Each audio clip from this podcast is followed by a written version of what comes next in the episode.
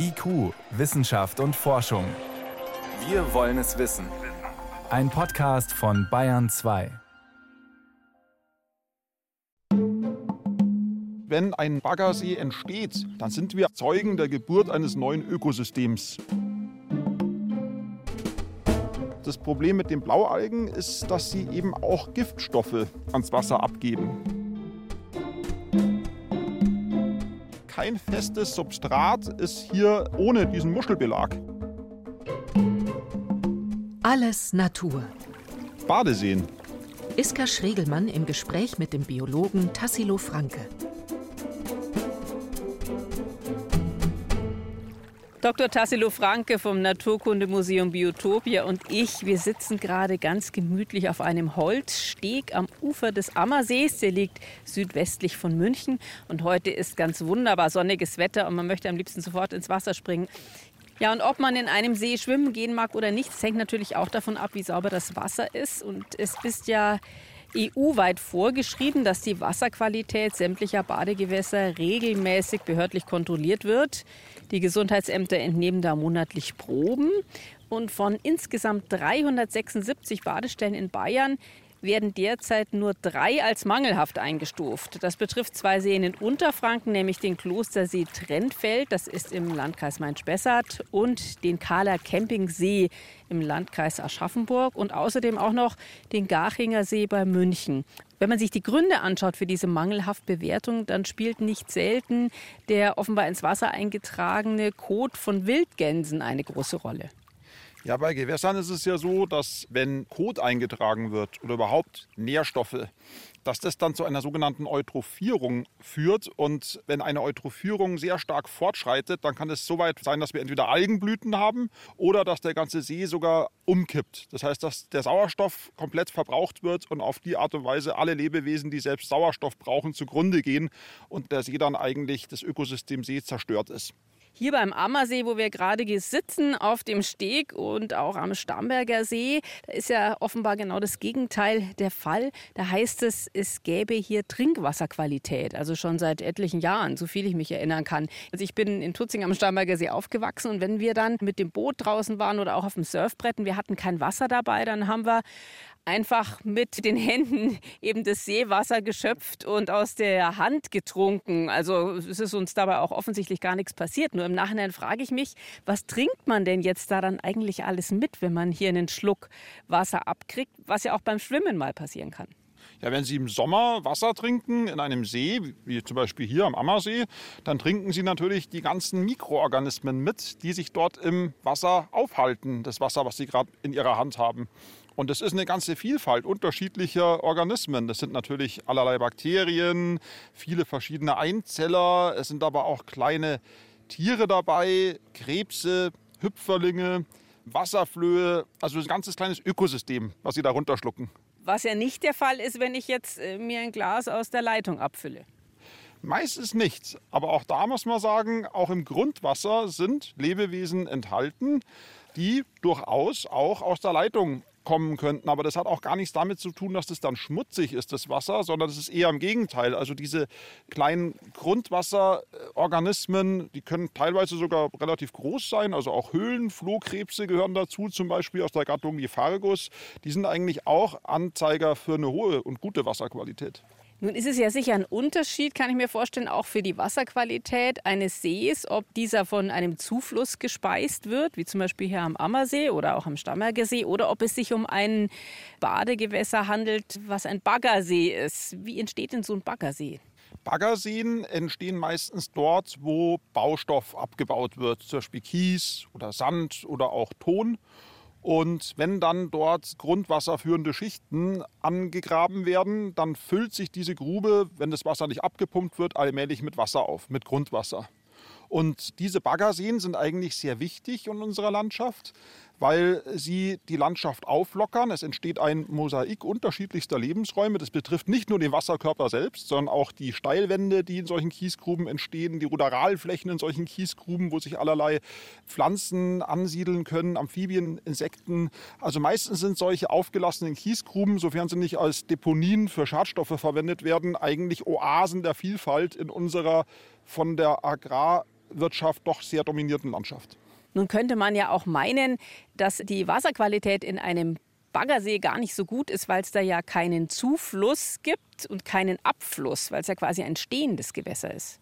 Ja, also diese Baggerseen, die speisen sich aus dem Grundwasser heraus und wenn ein neuer Baggersee entsteht, dann sind wir eigentlich Zeugen der Geburt eines neuen Ökosystems. Und wenn man dann immer wieder an diesen Baggersee zurückkehrt und sich die Veränderungen anschaut, die sich dort vollzogen haben, dann ist es ein ganz großes Erlebnis. Und ältere Baggerseen, die schon länger die Landschaft dominieren, die können eine sehr, sehr hohe Artenvielfalt aufweisen.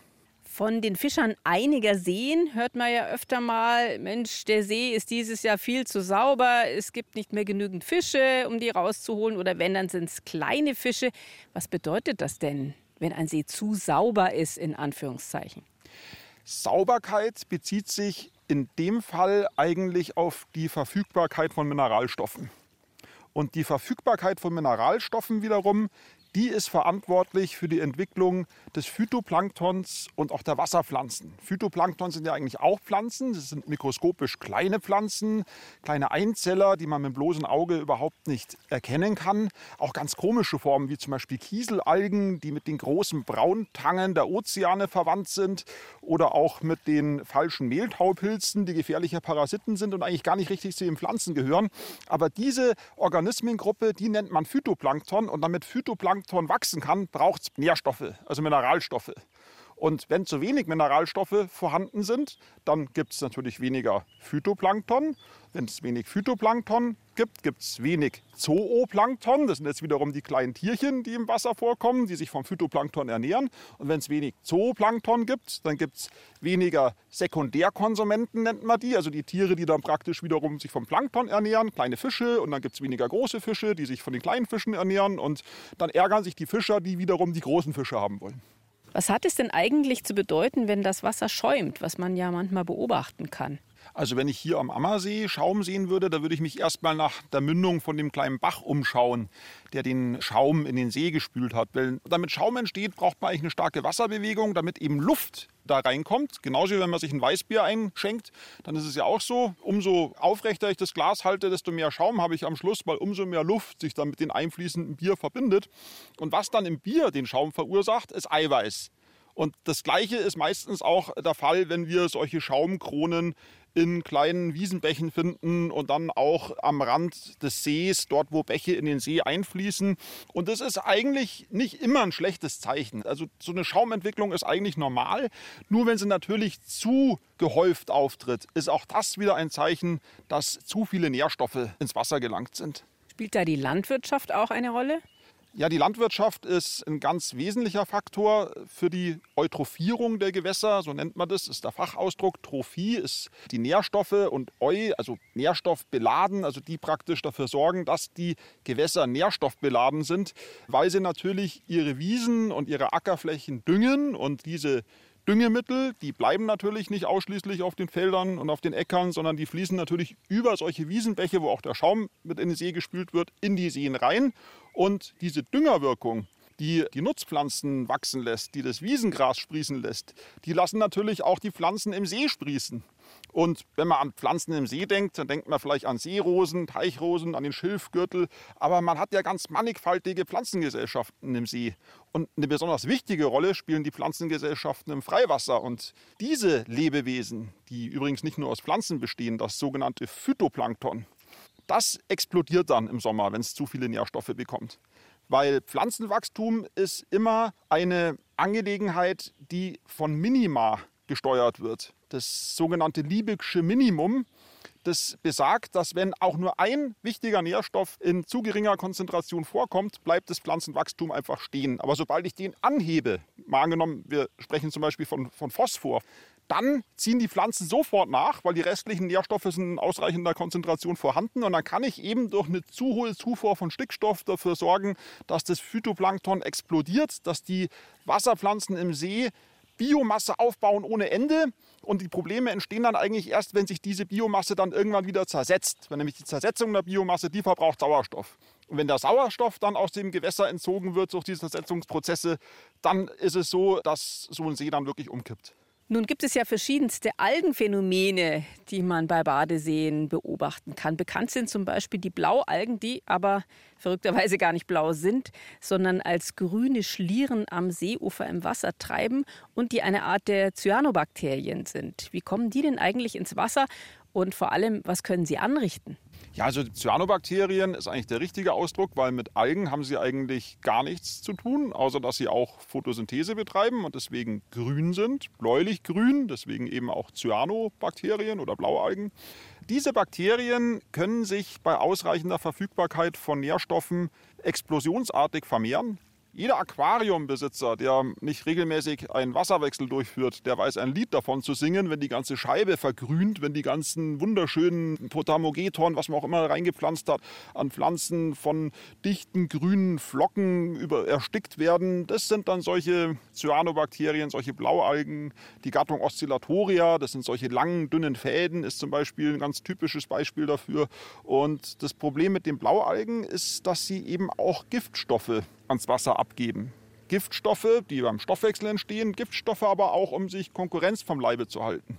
Und diese Giftstoffe, wenn sie in zu hoher Konzentration im Wasser sind, sind auch für andere Lebewesen schädlich und können dann eben solche gefährlichen Algenblüten auslösen. Nun geht man ja seltenst im eigenen Aquarium baden, aber öfter doch im See. Kann einem das eigentlich was anhaben, wenn solche Blaualgen vorliegen? Ja, nachdem man ja auch beim Baden immer wieder mal einen Schluck Wasser versehentlich schluckt, ist es natürlich nicht gut, wenn man diese Giftstoffe, die von den Blaualgen abgegeben werden, dass man die in seinen Stoffwechsel aufnimmt, in seinen Körper bringt. Und deswegen ist natürlich bei einer starken Algenblüte sicher davon abzuraten, so ein Badegewässer zu betreten. Es wird aber von den Gesundheitsämtern auch immer überprüft und im gegebenen Fall dann auch davor gewarnt in Badegebieten. Nun habe ich gelesen, dass man aber auch von Forscherseite etwas machen kann, um diese Blaualgen in den Seen zu reduzieren. Und zwar haben Wissenschaftler und Wissenschaftlerinnen vom Leibniz-Institut für Gewässerökologie und Binnenfischerei in Berlin herausgefunden, dass man eben dieses Wachstum der Blaualgenblüten reduzieren kann, wenn man parasitäre Pilze ins System einschleust. Weil dadurch werden offenbar diese Blaualgen in kürzere Stücke zerhackt. Und die können dann wiederum von kleinen Lebewesen im Wasser gefressen werden. Also im Prinzip könnte man der Blaualgenplage dann auch mit biologischen Mitteln beikommen. Und die anderen Organismen haben auch noch was davon. Hm, da wäre ich sehr skeptisch, weil mit solchen Methoden, da tut man was gegen die Symptomatik, aber nicht gegen die Ursache. Wenn man sich überlegt, dass diese zerstückelten, fädigen Blaualgen dann wieder auf dem Gewässergrund absinken, dann nehmen die natürlich das ganze in ihnen enthaltene Phosphat und den ganzen Stickstoff und die ganzen Nährstoffe mit auf den Gewässergrund. Und wenn es dann in der Frühjahrszirkulation wieder nach oben kommt, dann geht der ganze Spuk von vorne los. Das heißt, wir sollten die Ursachen bekämpfen. Wir müssen dafür sorgen, dass eben nicht so viele Nährstoffe in die Gewässer gelangen und sich dann solche Algenblüten überhaupt nicht bilden können. Solche unnatürlichen Algenblüten möchte ich betonen, weil es gibt durchaus Algenblüten, die auch was ganz Natürliches sind. Und wie unterscheidet man die einen von den anderen? Also zum Beispiel im Zuge der Frühjahrszirkulation, wenn der See nach dem Winter ordentlich durchmischt wird, dann kommen eben die Nährstoffe, die sich am Gewässergrund angesammelt haben, wieder nach oben und düngen dann den See auf ganz natürliche Art und Weise. Und dann haben wir zum Beispiel häufig Massenvorkommen von Kieselalgen, die aber sehr wichtig für das Ökosystem See sind, weil sie eben die Nährstoffe tatsächlich zirkulieren lassen. Und diese Algenblüten dann wiederum dazu führen, dass das Zooplankton sich gut entwickelt und dass dann die Lebewesen, die vom Zooplankton florieren und damit auch die Fische und das ganze Ökosystem See so richtig in Gang kommt, eigentlich nach dieser Winterpause. Und solche Algenblüten sind was ganz Normales. Da wir gerade über die Cyanobakterien gesprochen haben, solche Bakterien sind ja auch nicht immer ein schlechtes Zeichen. Wir haben ja bei Alles Natur auch schon öfter darüber gesprochen, dass wir selbst, also unsere Körper ohne Millionen von Bakterien in uns gar nicht existieren könnten und sehen offensichtlich auch nicht. Es gibt da eine Art, die ganz positiv zu bewerten ist und deren Ausprägungen man sogar sehen kann. Die Teichpflaume. Ich muss sagen, ich habe es bisher nur auf Fotos gesehen, aber da schaut es ein bisschen äh, eigentlich weniger nach Pflaume aus, sondern mehr so nach Trauben, nach so ein bisschen braun gewordenen Weintrauben, die am Ufer rumliegen. Ja, das ist eigentlich ein ganz guter Vergleich. Ich würde es auch lieber ähm, Teichtrauben nennen. Da haben Sie vollkommen recht. Aber das ist ein schönes Beispiel. Gut, dass Sie das jetzt hier anbringen, weil nämlich hier haben wir es auch wieder mit Blaualgen zu tun, sogar mit fädigen Blaualgen. Und diese Blaualge, die kann es überhaupt nicht vertragen, wenn zu viele Nährstoffe in den See gespült werden. Die macht sich nämlich das, was sie dringend braucht zum Leben, nämlich den Stickstoff einfach selber. Die hat in ihre Zellketten, also die schauen aus wie so Perlenketten, immer wieder etwas größere, dickwandigere Perlenzellen eingefügt, die sogenannten Heterozysten nennt es der Fachmann. Und in diesen Heterozysten kann diese Blaualge Luftstickstoff fixieren und sich dadurch selbst mit Stickstoff versorgen. Und das erlaubt ihr in extrem nährstoffarmen Gewässern noch überleben zu können. Und es geht sogar so weit, sie kann da nicht nur überleben, sondern weil sie sehr konkurrenzschwach ist, ist sie sogar auf solche sehr nährstoffarmen Gewässer angewiesen. Und Überall da, wo wir solche Teichpflaumen finden, zum Beispiel in alpinen Seen, da wissen wir, hier haben wir es mit blitzsauberem Wasser zu tun, wo Teichpflaumen im Wasser sind, da haben wir paradiesische Bedingungen. Großartig. Ich möchte ja nicht den Badespaß verderben, aber es gibt ja auch Inhaltsstoffe im Wasser, die man gar nicht sehen kann und deswegen auch nicht entdecken. Die Zerkarien zum Beispiel. Kommt allerdings selten vor, hoffe ich, glaube ich. Larven von Saugwürmern, die die sogenannte Badedermatitis auf der Haut auslösen können. Das sind dann so Pusteln. Ach, so selten kommt es nicht vor. Haben Sie das noch nie erlebt, dass Sie mal aus so einem vielleicht etwas grünen, krautigen Weiher herausgekommen sind, wo Sie gebadet haben? Ich glaube, ich bin selten in grünen, krautigen Weihern. Barfuß immer wieder die Schalen vom Muscheln spüren, auf denen Sie herumtreten. Also so einen richtigen Weiher, in dem das Leben brummt. Wenn Sie da drin baden und dann rauskommen und auf Ihrer Haut rote Pusteln feststellen, dann haben Sie eben genau dieses Phänomen, die Badedermatitis. Saugwürmer hört sich jetzt aber eher so an, dass ich das nicht gerne haben möchte. Saugwürmer sind keine Blutegel, gell? Also das äh, darf man nicht verwechseln. Also Würmer, die einem wirklich irgendwie das Blut aus dem Leib saugen, das ist eine ganz andere Gruppe von Lebewesen, die auch in Seen vorkommen, aber bei uns zum Beispiel eigentlich eher nicht. Diese Saugwürmer, die haben einen ganz komplizierten Wirtswechsel. Das heißt, die können nicht an einem Wirt parasitieren. Also Wirte bezeichnet man die Lebewesen, in denen ein Parasit lebt, an denen ein Parasit parasitiert. Das sind Wirte, muss man vielleicht noch zur Erklärung dazu sagen. Also wie wenn wir Flöhe hätten zum Beispiel. Genau, dann wären wir der Wirt für den Floh. Und bei den Saugwürmern ist es viel komplizierter. Die haben viele verschiedene Wirte, die wechseln die Wirte nacheinander ab. Und bei dieser Badedermatitis ist es so, dass diese Saugwürmer eigentlich auf Enten parasitieren und Wasservögeln und vorher aber in Schnecken parasitieren und dann möglicherweise auch noch in Fischen und Kaulquappen. Das weiß man teilweise bei den unterschiedlichen Arten gar nicht so genau. Aber es ist so, die werden über den Kot der Wasservögel werden die ins Wasser abgegeben, die Eier. Und aus den Eiern schlüpfen dann winzige Wimpernlarven, die ihrerseits dann wiederum von Schnecken aufgenommen werden. In den Schnecken entsteht dann wieder eine neue Generation dieses Saugwurms, die sogenannten Zerkarien. Und die Zerkarien sind dann diese Organisationsstufe, die uns dann die Probleme macht mit den roten Pusteln. Und zwar ist es so, dass sie normalerweise sich in die Haut der Wasserflügel einbohren und in den Wasservögeln dann parasitieren, in die Darmschleimhaut der Wasservögel einwandern und dann über den Kot die Eier wieder ans Gewässer abgeben und sich der Kreislauf dann wieder schließt. Und jetzt tun sich aber diese Zerkarien schwer, mich als Badegast von der Ente zu unterscheiden. Weil wir beide eine zarte Haut haben, die Ente vielleicht so zwischen den Federn, ich so überall am Körper und zwischen den Haaren. Und das kann halt so die Zerkarien nicht unterscheiden. Und die bohrt sich dann eben auch bei mir in die Haut ein. Und mein Immunsystem reagiert dann sofort und was entsteht? Eine rote Pustel. Und normalerweise ist das Immunsystem gut genug eingestellt, dass eben diese Zerkarien an einer weiteren Entwicklung gehindert werden und absterben. Dann habe ich diese kleine Zerkarienleiche in meiner Haut, die dann eben auch abgebaut werden muss und dann entstehen die Pusteln und diese ganzen unangenehmen Begleiterscheinungen. Aber die Krankheit bricht nicht aus, weil ich nämlich als Mensch der Fehlwirt bin, weil ich eben keine Ente bin. Das heißt also summa summarum, es ist alles halb so wild. Alles halb so wild. Aber weil Sie vorhin gerade gesagt haben, wenn man quasi in so einen Weiher reinläuft und man spürt äh, an den Füßen zum Beispiel diese Muschelschalen, viele Leute rennen ja geradezu ins Wasser rein, weil sie möglichst schnell diesem Schlick entkommen wollen, der da am Ufer wartet. Und sie wollen da nicht einsinken oder sie haben auch Bedenken, dass sie da in irgendwas reintreten können. Wer oder was lebt denn dort eigentlich? Ja, ich glaube, bei uns Menschen ist es immer so, wir haben Angst im Dunkeln, wir haben Angst, wenn wir nicht wirklich sehen können, was unter uns ist dann hat man irgendwie den Eindruck, man verliert die Kontrolle. Und es ist eben auch so, wenn man durch einen Schlamm wartet, durch einen Bodenschlamm und plötzlich auf irgendwas Spitzes tritt oder so, dann nimmt man das dann sofort als Bedrohung wahr. Aber eigentlich ist so ein Bodenschlamm in Seen und in Gewässern, sofern es kein Faulschlamm ist, eine ganz natürliche Erscheinung und auch wichtig für das Ökosystem See, weil eben ganz viele Lebewesen auch in diesem Bodenschlamm vorkommen.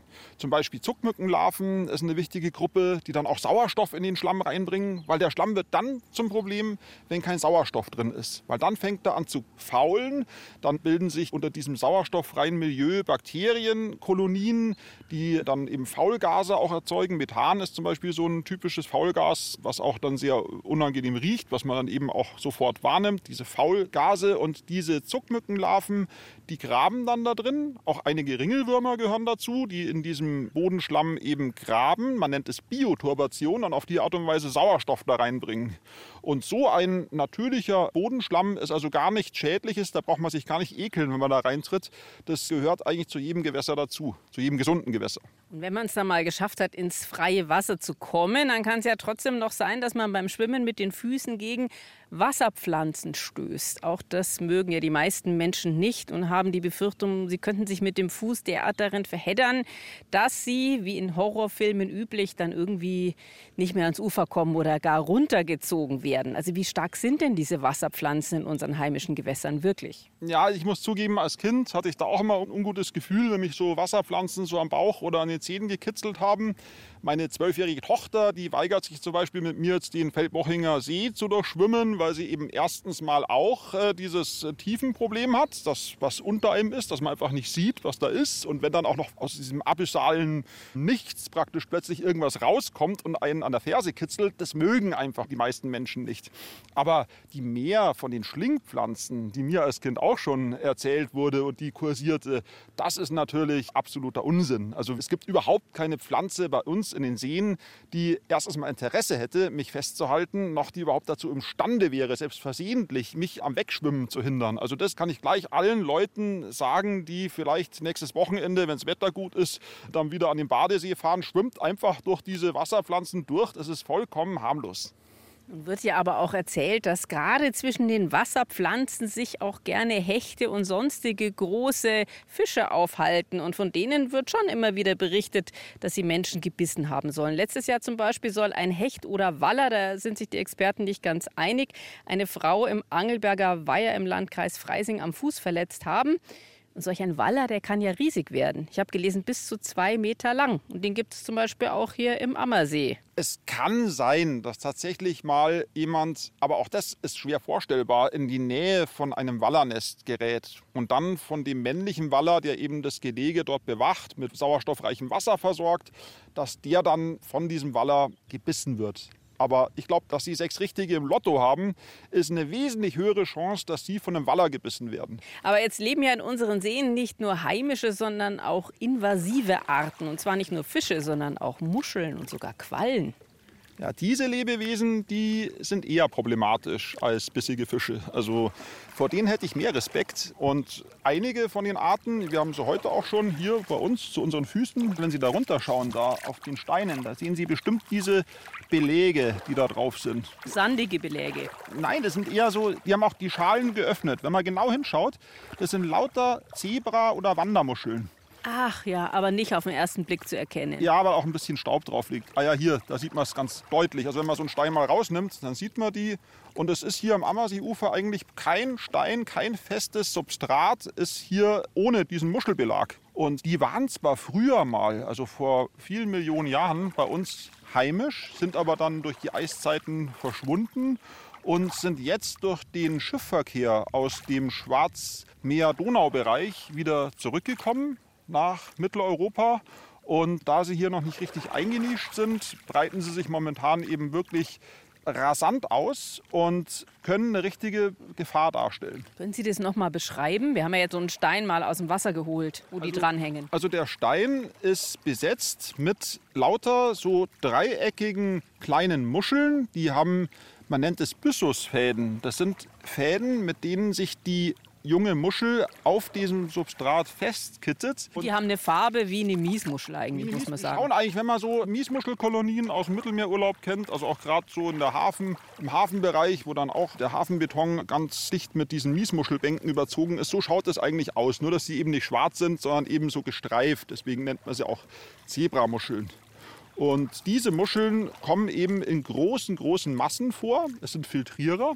Das heißt, sie filtrieren auch wieder Phytoplankton aus dem See heraus. Und auf die Art und Weise sind sie natürlich Nahrungskonkurrenten von anderen Lebewesen, die sich von diesem Plankton ernähren, die natürlicherweise im See vorkommen, wie das ganze Heer der Hüpferlinge, der Wasserflöhe, viele andere Mikroorganismen des Zooplanktons, die sich davon ernähren und greifen dadurch durch ihre überbordende Existenz eigentlich doch sehr markant in die Nahrungsketten ein. Was hat es denn mit den Quallen auf sich? Süßwassermedusen wäre hier das Stichwort. Süßwassermedusen sind Quallen, die im Süßwasser leben. Man kennt die eigentlich schon relativ lang. Seit Ende des 19. Jahrhunderts sind sie aus europäischen Süßgewässern bekannt. Sie kommen aber ursprünglich aus dem Flusssystem des Yangtze-Kiang in China. Und in China kennt man sie natürlich schon lang. Da haben sie auch diesen schönen melodischen Namen Pfirsichblütenfische.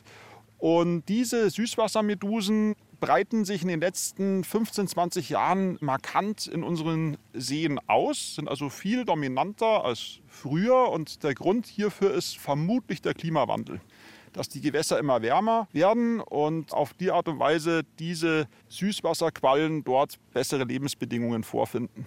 Und was bedeutet das jetzt für die Badegäste? Für die Badegäste bedeutet es eigentlich maximal ein spektakuläres Erlebnis.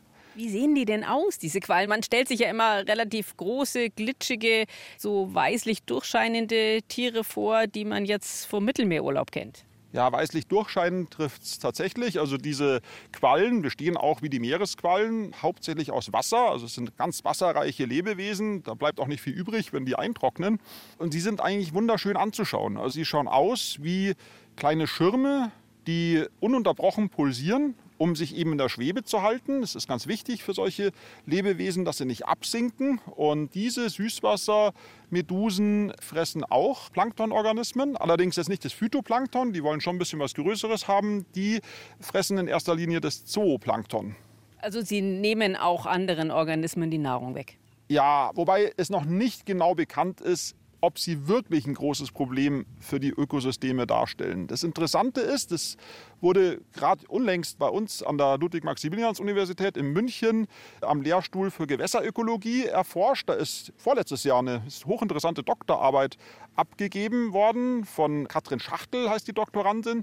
Und die hat festgestellt, dass diese Süßwassermedusen, eigentlich in fast allen Seen in Bayern zu Hause sind. Aber die sieht man selten. Also ich habe noch nie sowas gesehen. Ja, das liegt daran, dass wie andere Quallen auch diese Süßwassermedusen in zwei verschiedenen Lebensstadien vorkommen. Das eine Lebensstadium ist die Polypengeneration und die lebt am Gewässergrund.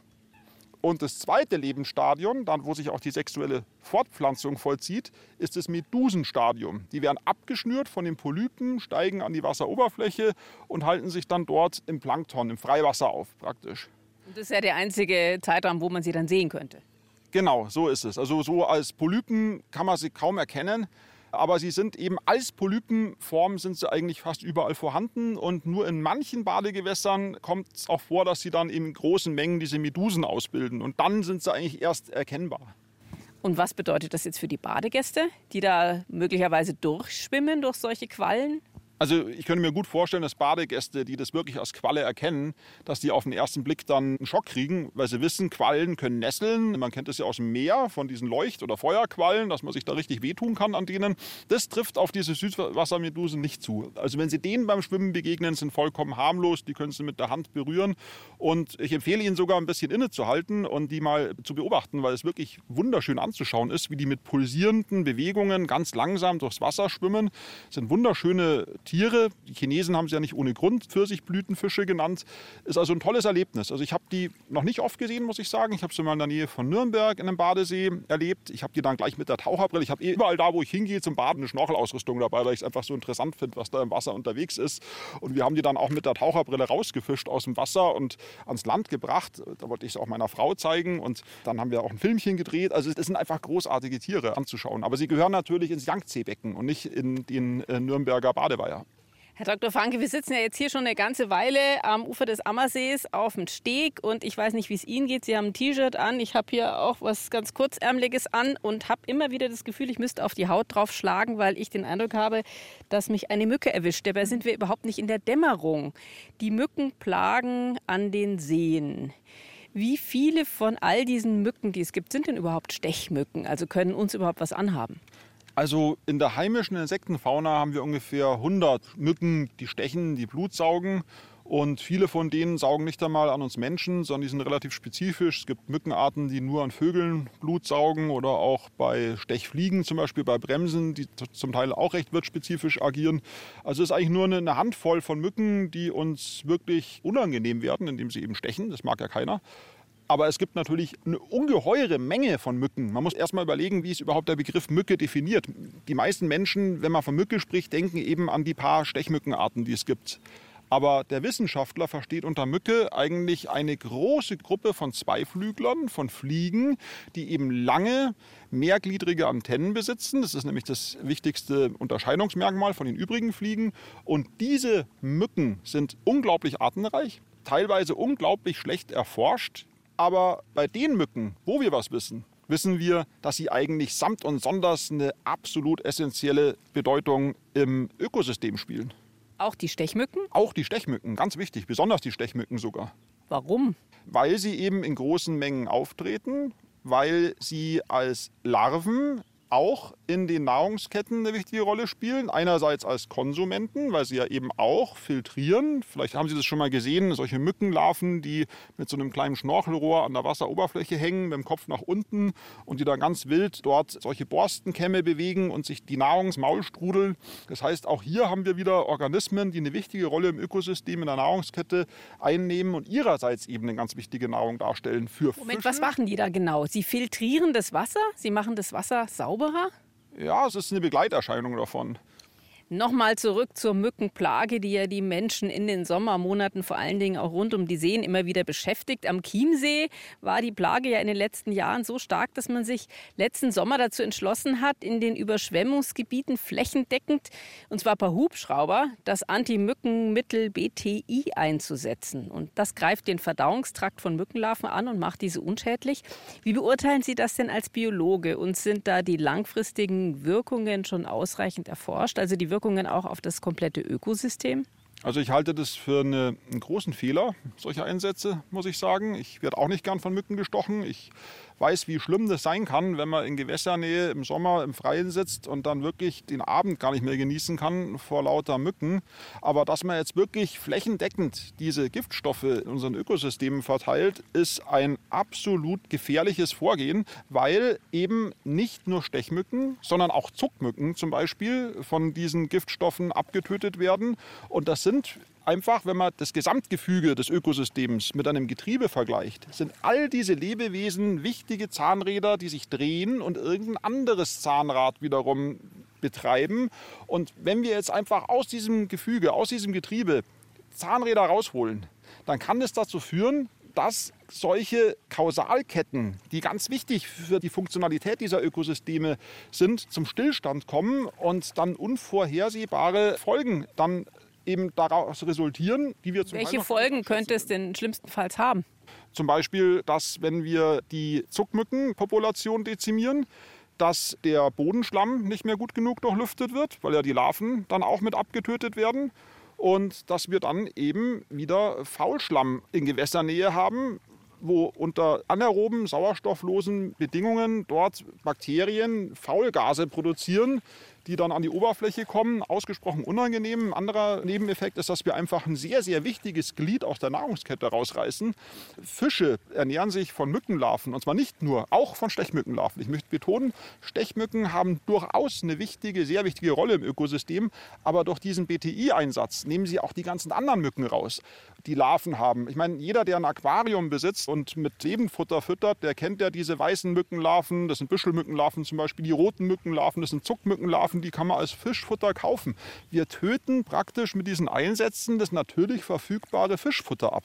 Und dann wundert man sich, dass die Fischpopulationen dann darunter leiden. Wobei man sagen muss, dass ja viele Menschen auch in ihrer Existenz bedroht sind, wenn die Mückenplagen so zuschlägt. Also wenn ich jetzt zum Beispiel an die ganzen Gaststätten und Biergärten rund um die Seen denke, die ja schon durch Corona jetzt schwer zu kämpfen haben. Aber ich meine, wer möchte sich denn da in so eine Mückenwolke hineinsetzen, um sein Bier und seine Brotzeit zu genießen? Gibt es vielleicht noch andere Möglichkeiten, wie man diesen großen Stechmückenschwärmen beikommen könnte?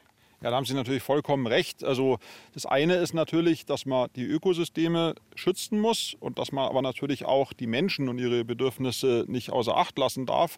Und ich wollte damit auch nicht sagen, dass die Bekämpfung von Stechmücken generell abzulehnen ist. Auch bei der Malariabekämpfung zum Beispiel, da ist die Forschung massiv damit beschäftigt, Methoden zu entwickeln, wie man die einzelnen Malaria übertragenen Mücken ganz spezifisch angeht. Da wird zum Beispiel mit sterilen Weibchen, die man freilässt, gearbeitet. Die dann keine Nachkommen genau, bekommen können. Also jedes Männchen, was sich mit so einem sterilen Weibchen paart, praktisch hat sein genetisches Erbgut praktisch in den Wind geschossen, weil ja dann keine Nachkommen mehr entstehen. Ob man sowas mit den hier einheimischen Stechmücken auch machen kann, das weiß ich nicht, aber alles, was ich sagen will, da ist ein großer Forschungsbedarf, da ist, glaube ich, auch ein großer Markt. Und man sollte die Leute, die unter diesen Mückenplagen leiden, natürlich nicht im Regen stehen lassen. Man sollte sie aber auch daran erinnern, dass sie durchaus selbst was dagegen unternehmen können. Man kann lokal die Mücken auch bekämpfen. Am besten ist es ja wie bei allen Dingen, wenn man nicht unbedingt die Symptomatik angreift, sondern die Ursache bekämpft. Und die Ursache sind zum Beispiel Regentonnen oder unachtsam abgestellte Wassergefäße im Garten. Eigentlich alles, was stehendes Wasser enthält, in dem keine Fische und keine Fressfeinde vorkommen, weil da können sich die Mücken ohne natürliche Feinde dann wirklich explosionsartig vermehren. Das kann wirklich der Untersetzer von irgendeiner Kübelpflanze auf dem Balkon sein, die man zu stark gießt. Da drin, da in solchen Mikrohabitaten, da florieren die Stechmückenlarven. Da ist niemand, der ihnen nachstellt. Da sind keine Fische drin, da sind keine Amphibienlarven drin. Da florieren die und wenn man diese Sache bekämpft, wenn man dort ordentlich vorgeht, dann hat man schon einen sehr großen Schritt getan in die richtige Richtung. Vielen Dank für das Erklären dieser weitreichenden ökologischen Zusammenhänge. Dr. Tassilo Franke vom Naturkundemuseum Biotopia Bayern, das ja zurzeit noch in München im Botanischen Garten angesiedelt ist. Und da gibt es ja direkt drumherum keine klassischen Badeseen, aber so viel ich weiß, andere Gewässer, die zur biologischen Anschauung zur Verfügung stehen. Sie unterrichten ja auch Kinder. Ja, also wir sind relativ oft mit Kindergruppen im Nymphenburger Schlosspark unterwegs. Bei unser neues Museum Biotopia hat er einen idealen Standort gewählt. Wir haben diesen fantastischen Schlosspark mit seinen vielen kleinen Gewässern. Wir haben dort Bäche, wir haben dort den Kanal, wir haben mehrere Seen und das ganze Leben, was in diesen Seen vorkommt. Und es gibt keinen schöneren Ort, um Kindern mit der Lebewelt des Wassers vertraut zu machen. Erwachsene auch, denke ich mal. Erwachsene auch natürlich. Es ist ein unglaublich toller Ort, um dort mit der Lebewelt Wasser in Kontakt zu kommen. Und in der nächsten Folge von Alles Natur werden wir uns mit fliegenden, aber auch faszinierenden Störenfrieden des Hoch- und Spätsommers beschäftigen, nämlich mit den Wespen. Ja, Wespen sind natürlich eine riesige Gruppe von Insekten, aber wenn wir Wespen sagen, dann meinen wir natürlich diese schwarz-gelben. Der Bayer nennt sie ja der Webs, der eben an den Sonntagskuchen angeflogen kommt und den man, wenn man dann versucht zu verscheuchen, einem dann zwischen die Finger sticht und die kein Mensch so recht leiden kann. Aber Wespen ist ein faszinierendes Thema und ich freue mich schon auf die nächste Sendung. Ich mich auch. Das war IQ, Wissenschaft und Forschung. Alles Natur. Iska Schregelmann im Gespräch mit dem Biologen Tassilo Franke. Redaktion Bernhard Kastner.